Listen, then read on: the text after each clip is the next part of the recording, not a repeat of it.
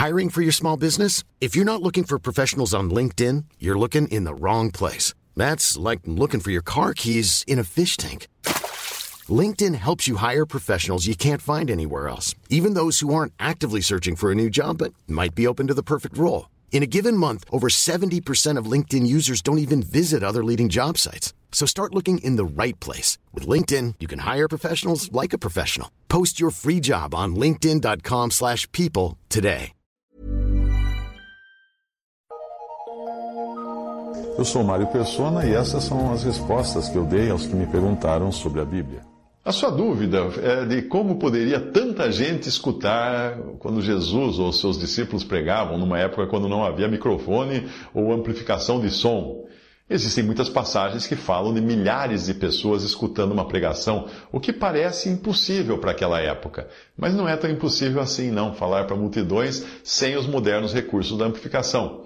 Uma arena em forma de concha permite que milhares de pessoas escutem um orador posicionado num ponto estratégico. É surpreendente o que o estudo da acústica pode revelar. Uma vez eu fazia um treinamento para um grupo de, de umas 30 pessoas de uma empresa. Nós estávamos reunidos num hotel e era uma sala de um hotel, uma sala com teto baixo. E enquanto eu, eu caminhava, eu falava sem microfone para as pessoas que estavam sentadas em forma de círculo. E eu no meio do círculo caminhando em volta e falando com elas. E todos perceberam ali uma coisa curiosa: o volume da minha voz dava um salto quando eu ficava num determinado ponto da sala, não exatamente no, no, centro do círculo, mas em um ponto lá que tem um ponto que, quando eu parava e falava ali, parecia que eu estava gritando com um microfone.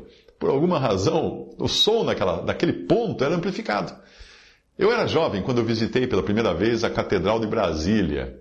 Uh, como muitos outros turistas ali, eu falei bem baixinho para a parede, em um lado do grande salão, e a minha irmã ficou do outro lado, a 60 metros de distância em linha reta, uma distância muito maior na curva, não é? Ela ficou do outro lado, também encostada na parede, e ouviu perfeitamente o que eu sussurrei a 60 metros de distância. O som ali naquela catedral, ele viaja sem obstáculos pela parede, que além de ser circular, ela é côncava também, e ela, o som chega então à pessoa que está do outro lado.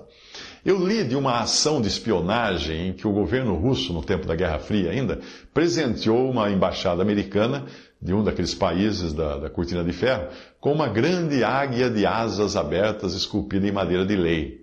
A águia foi então instalada, vira, olharam se a águia não tinha algum microfone escondido, não tinha nada, né? Instalaram na parede da sala de reuniões e não demorou para eles perceberem que, as, que eh, estavam sendo vazadas informações ali da embaixada. Aí foram estudar melhor. A águia era um amplificador acústico, projetada muito bem para que as suas asas, nos ângulos das penas e tudo mais, fossem capazes de projetar o som até um prédio vizinho, onde os russos captavam esse som com um potente microfone.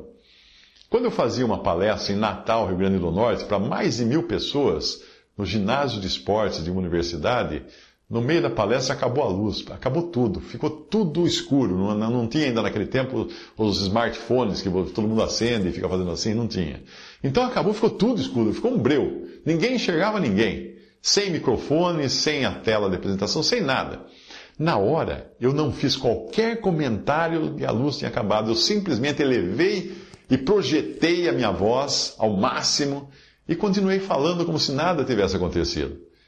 Eu tinha medo que se começasse a falar da luz, da, escuridão tal, começava aquele zum, zum, zum e aí virasse balbúrdia e tudo mais. Então, curiosamente, fez-se um silêncio absoluto e os estudantes podiam, podiam me escutar falar por uns cinco minutos sem sem me enxergarem, até que a luz voltou àquele auditório que estava um breu.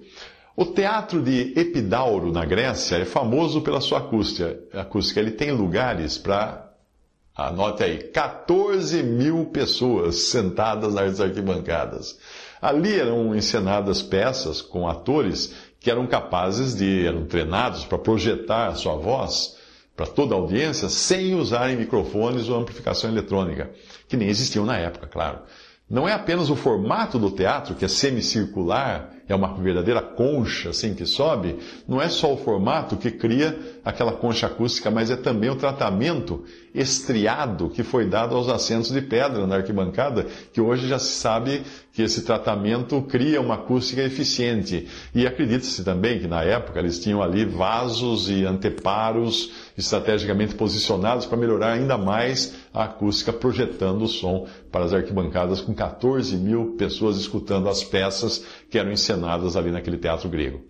Eu encontrei um grupo de discussões em inglês numa, na internet e ali eu encontrei uma, uma, informação interessante sobre esse assunto da acústica. Um dos pregadores mais famosos do chamado Grande Avivamento nos Estados Unidos, que ocorreu, eu acho que foi no século XVIII, uh, se não me engano, foi George Whitfield, uh, ao qual Benjamin Franklin hospedou em sua casa quando ele visitava a Filadélfia.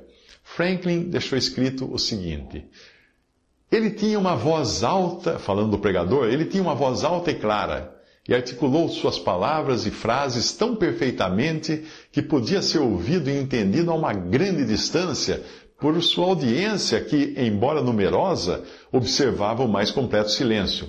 Ele pregou uma noite no topo da escadaria do tribunal que fica no meio da Market Street. Eu tive a curiosidade de saber até onde ele podia ser ouvido e fui caminhando pela rua em direção ao rio e achei a sua voz distinta até chegar perto da Front Street quando algum ruído naquela rua obscurecia sua voz. Então, Franklin escreveu isso e ele fez então alguns cálculos, Benjamin Franklin, para estimar que a multidão era composta de cerca de 30 mil pessoas. Os jornais depois disseram em 25 mil, mas isso convenceu Benjamin Franklin de que era possível uma pessoa se dirigir a um exército ou a uma grande multidão desde que tivesse as condições ideais. Portanto, dependendo do ambiente, dos anteparos acústicos, é possível sim falar para grandes multidões, colocando-se colocando num lugar mais elevado, como um monte, ou então num lugar bem plano, como um barco na água, que é como o Senhor Jesus costumava fazer às vezes, porque a superfície lisa da água propaga o som sem barreiras até a praia. E aí nós vemos que Jesus pregava de um barco no lago de Genezaré, que a Bíblia às vezes chama uh, de mar. E aquele espelho de água podia muito bem servir de transporte acústico para as palavras de Jesus.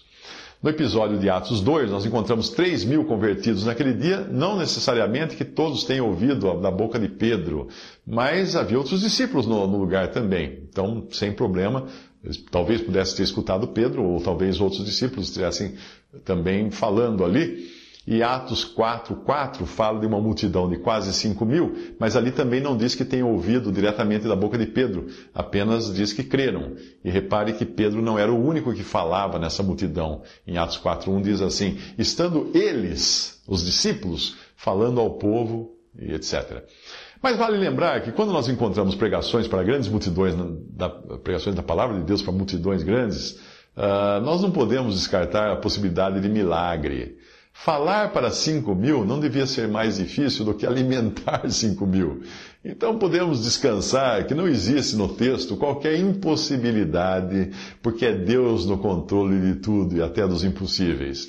Principalmente quando isso acontece numa multidão de mais de uma dezena de idiomas, como aconteceu em Atos 2, e todos acabaram ouvindo e entendendo perfeitamente a mensagem.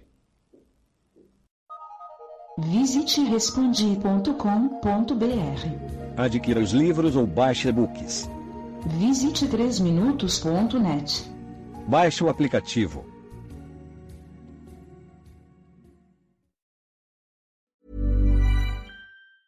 Even when we're on a budget, we still deserve nice things. Quince is a place to scoop up stunning high-end goods for 50 to 80% less than similar brands. They have buttery soft cashmere sweaters starting at $50, luxurious Italian leather bags, and so much more. Plus, Quince only works with factories that use safe, ethical, and responsible manufacturing. Get the high-end goods you'll love without the high price tag with Quince. Go to quince.com/style for free shipping and 365-day returns.